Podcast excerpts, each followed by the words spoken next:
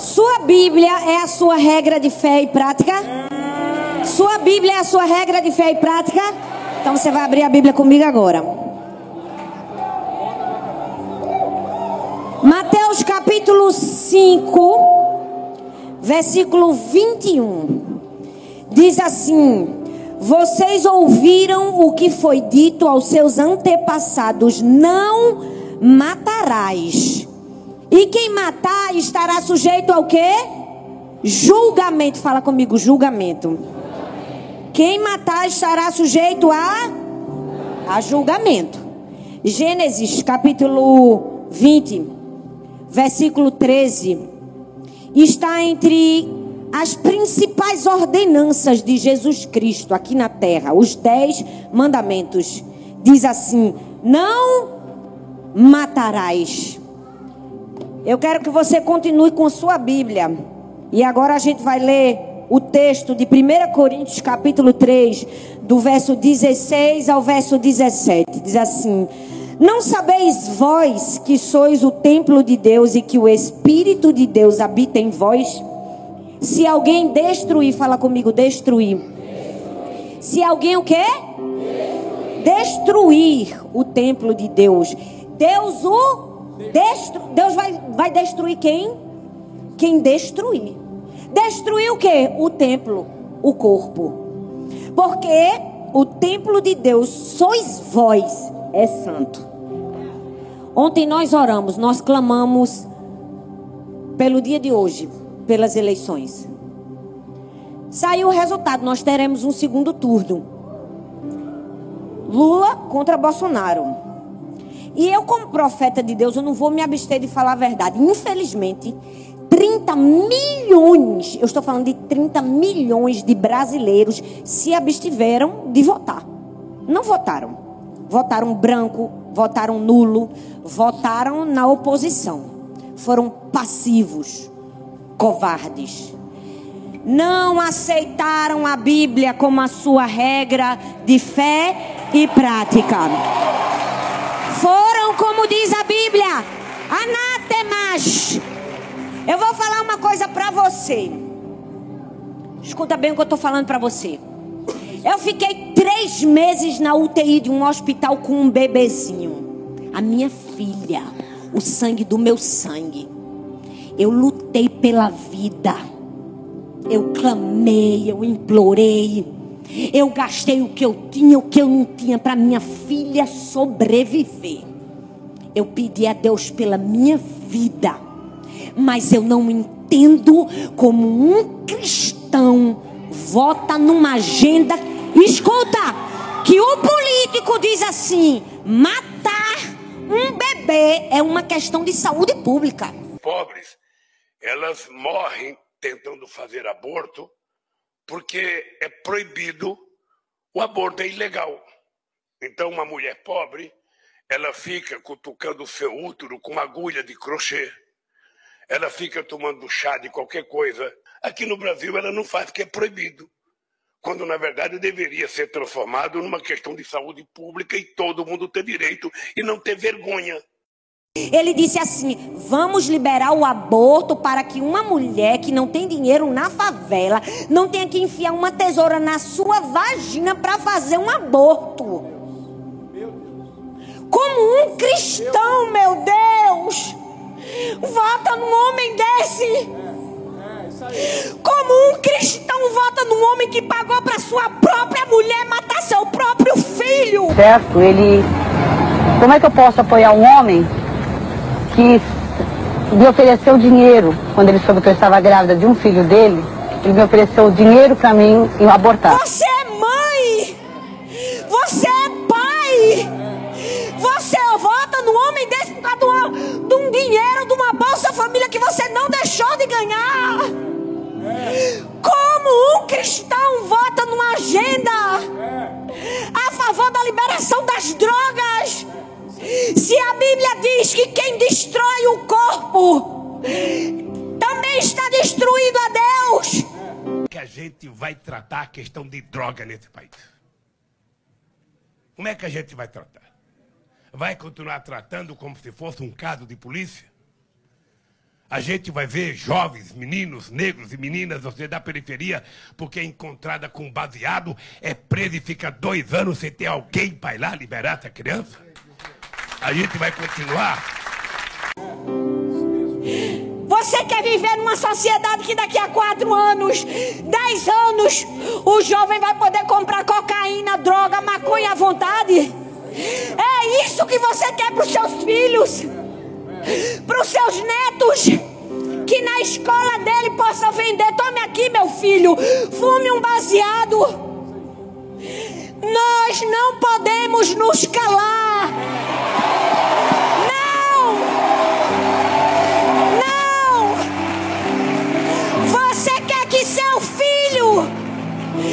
Três anos, quatro anos, cinco anos, entre uma escola pública e o professor olhe para ele e diz assim: Você não é nada, você é o que você quiser, o que passar na sua mente.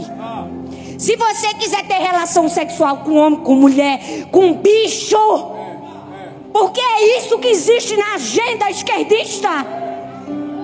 Nós não somos ignorantes.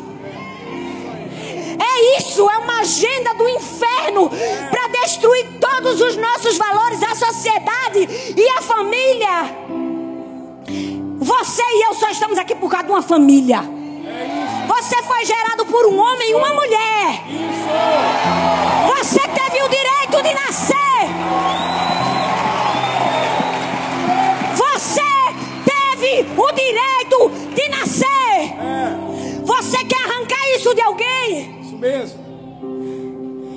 Ah, mas os valores e a pauta da família é muito retrógrada, diz o candidato da esquerda. É, isso aí. Por quê? Porque quer acabar com a família, que é um projeto de Deus. Quer acabar com a vida. É. Nós não vamos nos calar. Amém. Ah, mas, mas o pastor pode usar a igreja como palanque. Eu estou falando a verdade. Se o funkeiro pega o microfone na hora de cantar o funk e fala, eu não vou me abster de falar da palavra.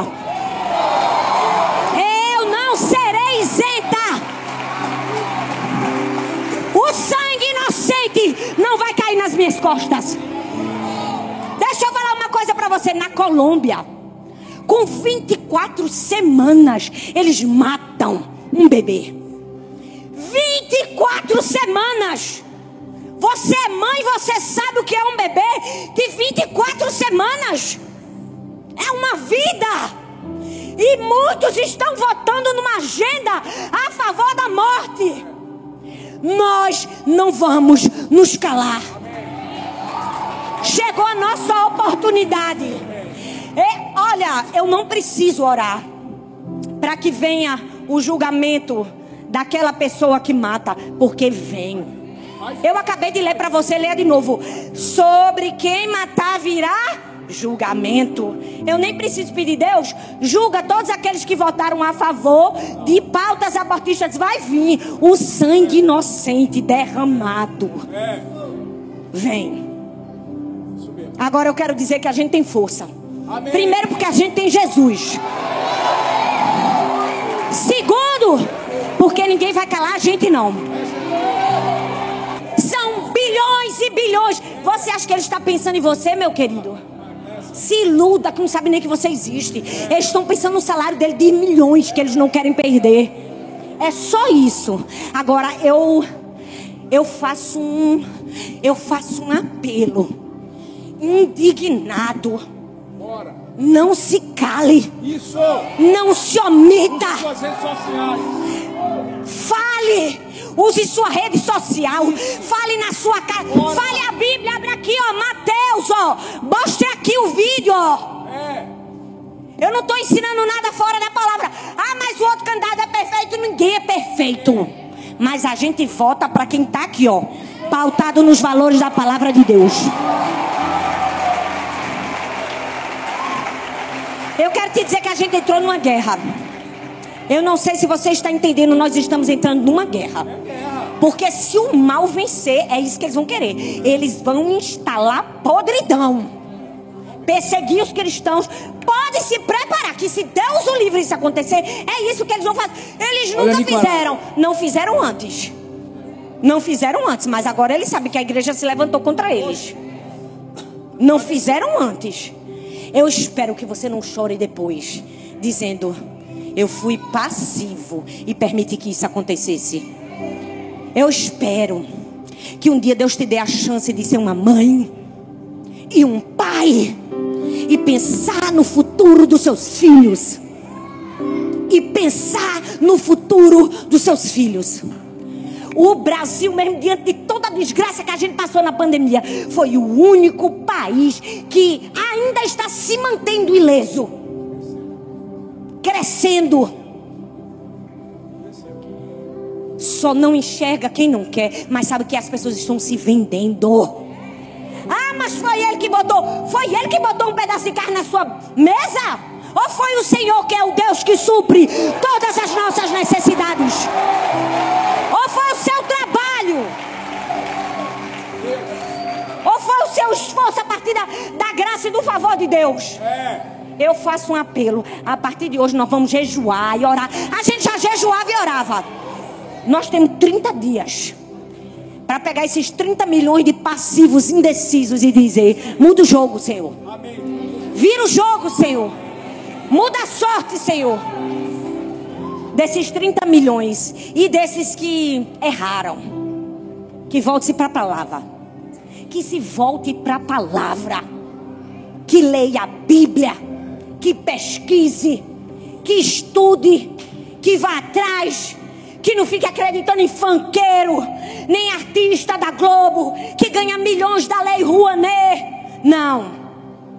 Que Deus seja o seu guia, porque senão seu cristianismo, me perdoa te dizer, é vazio. É vazio. Reveja o seu cristianismo. Se a Bíblia é a nossa regra de fé e prática, são esses valores que nós defendemos. O pastor Martin Luther King disse assim: ó, o que me assusta não é o grito dos maus, é o silêncio dos bons. E a gente não vai se calar. Nós vamos orar agora. Nós vamos orar pela nossa nação. Nós vamos orar para que aquilo que só Deus pode fazer através de nós seja feito. E que em nome de Jesus a gente vire esse jogo.